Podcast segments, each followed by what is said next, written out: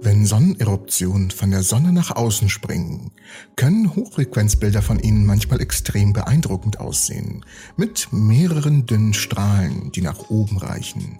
Bekannt sind sie als Flare Arcades. Manchmal aber kann es dazu kommen, dass über den Flare Arcades eine weitere Form von Flares auftaucht. Und zwar sind es Bänder oder Finger der Dunkelheit, die sich nach unten zur Sonne winden. Die Astronomen glauben nun, dass diese sich nach unten bewegenden dunklen Hohlräume mit als Produkte der Entmischung von Flüssigkeiten unterschiedlicher Dichten erklären zu können. Diese Hohlräume oder dunkle Schatten, wie immer ihr es auch mögt, haben viele Wissenschaftler rätseln lassen, doch eine finale Antwort gab es nie, bis jetzt. Sie wurden erst 1999 entdeckt, als Bilder der Sonne im extrem Ultraviolett und im weichen Röntgenbereich verfügbar waren. Sie tragen den Namen Supra Arcade Downflows, kurz SATS. Es hat 23 Jahre gedauert, aber jetzt haben Astronomen im Nature Astronomy eine Erklärung für SATS gefunden. Und man muss sagen, dass fast sofort nach dem Auftreten der SATS die Astronomen bereits eine Hypothese hatten – von einer Sonneneruption wird das Magnetfeld der Sonne verzerrt und demnach auch verdichtet. Und bei der Rekonfiguration des Feldes wird Energie freigesetzt, was zu diesen Eruptionen führt, aber dazu später mehr. Es ist, als würde man ein Gummiband dehnen und in der Mitte durchschneiden. Es ist gestresst und dünn gedehnt, also reißt es. Das sagt Dr. Kathy Reeves vom Harvard and Smithsonian Center for Astrophysics in einer Erklärung. Der Gedanke, dass die Sets ein Produkt des Rückschlags sind, lag also nahe. Die magnetische Rückkopplung ist ein universeller Prozess, der explosive Ereignisse zur Energiefreisetzung antreibt. Die Astronomen vermuten, dass etwas Ähnliches, allerdings in einem viel stärkeren Ausmaß, für das neu entdeckte Objekt verantwortlich ist. Das Radiowellen wie ein heller Pulsar erzeugt, allerdings um eine Größenordnung langsamer. Die Beobachtungen stimmten jedoch nicht mit der Theorie überein. Anstatt schnell zu fallen, wie es die Modelle vermuten ließen, rollten sich die Sets langsam ab. Die Fülle an Daten des Solar Dynamics Observatory, die alle 12 Sekunden Bilder von der Sonne bei sieben Wellenlängen aufnimmt, lieferte die nötigen Werkzeuge, um diese Anomalie zu lösen. Bevor wir allerdings die Anomalie lösen, müssen wir erst verstehen, was die Sonneneruptionen sind. Ich weiß, ich weiß, aber wir müssen erst was lernen, bevor wir belohnt werden. Es gibt nämlich zwei verschiedene Arten von Sonneneruptionen, die wir mitbekommen. Diese kann man grob unterteilen, Sonnenwind und Sonneneruption. Die Sonne sendet ständig Strahlung und geladene Teilchen in den Weltraum. Diesen stetigen Teilchenstrom bezeichnet man als Sonnenwind. Und von einer Sonneneruption spricht man, wenn dieser Strom für kurze Zeit und in einem begrenzten Gebiet deutlich stärker ist als sonst. Ausgangspunkt für Sonneneruptionen sind Gebiete mit hoher magnetischer Feldstärke in den äußeren Schichten der Sonne, der sogenannten Chromosphäre und in der sogenannten Corona. Normalerweise sind die magnetischen Feldlinien dort bogenförmig geschlossen und schließen das heiße Sonnenplasma, also Protonen, Elektronen und weitere elektrisch geladene Atome ein. Es kann jedoch geschehen, dass diese Feldlinien aufbrechen und eine Plasmawolke eruptiv ins All entweicht. Dazu aber gleich ein bisschen mehr.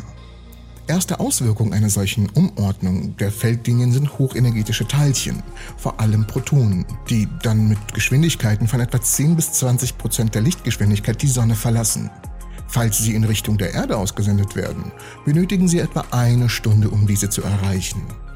Da die hochenergetischen Teilchen von ihrem Entstehungsort etwas oberhalb der Sonnenoberfläche zunächst in entgegengesetzten Richtungen ausgestoßen werden, trifft ein Teil auch die Sonne selbst. Dort werden sie aber abgebremst.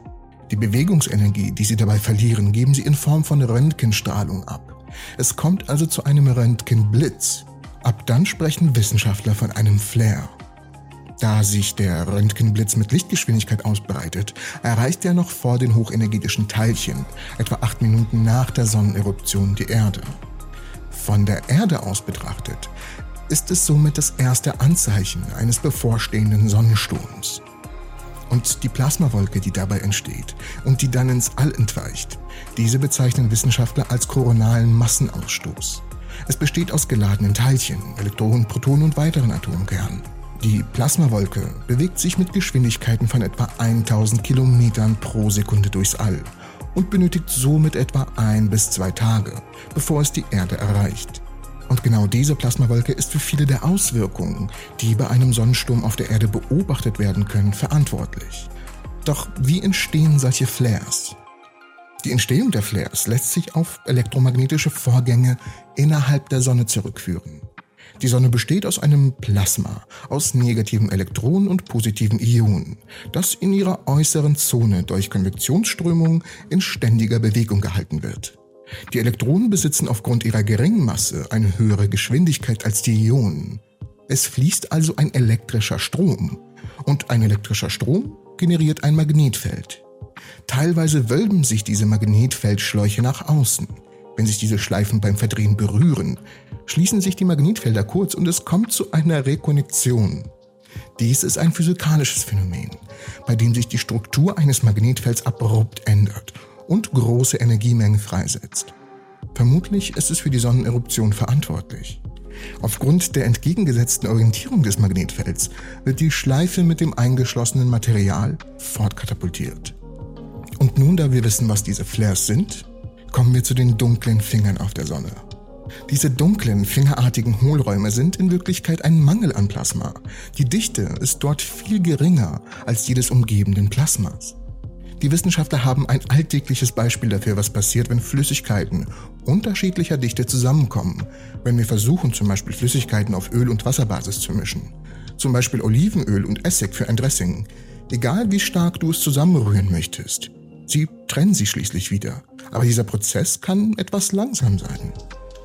Und wenn dies tatsächlich der Grund für das Auftreten von SADs sind oder SADs, wird diese Erklärung vielleicht nicht nur Sonnenastronomen glücklich machen, in dem Papier wird der Prozess als ein Phänomen analog zur Bildung ähnlicher Strukturen, auch in Supernova-Überresten bezeichnet, sodass die Arbeit auch zur Erklärung dieser Strukturen beitragen könnte. Und eine Erklärung gibt es auch für ein seltenes schwarzes Loch, was bisher nur als theoretisches Loch existiert hat. Die Wissenschaftler haben nämlich eins gefunden und das direkt vor unserer Nase. Dafür empfehle ich euch aber auch unbedingt das Video hier. Ich bedanke mich fürs Zusehen. Ich hoffe, die Folge hat euch gefallen. Falls ihr neu hier seid, bitte abonnieren, um keine weitere Folge mehr zu verpassen und herzlich willkommen. Ich hoffe euch alle in der nächsten Episode. Nein, Moment, ihr müsst nach unten in die Videobeschreibung gucken. Dort gibt es nämlich Sachen, die vielleicht interessant sein könnten. Ne? Vor allem bei dem Linktree, das müsst ihr mal anklicken. Das, da, da, da sind extrem geheime Sachen, die nur ähm, für euch geeignet sind. ähm, schaut auf jeden Fall mal rein. Und natürlich ist die Quelle für dieses Video, für dieses Thema unten in der Videobeschreibung verlinkt. Ich bedanke mich fürs Zusehen und ich hoffe euch alle in der nächsten Episode der Entropy zu sehen.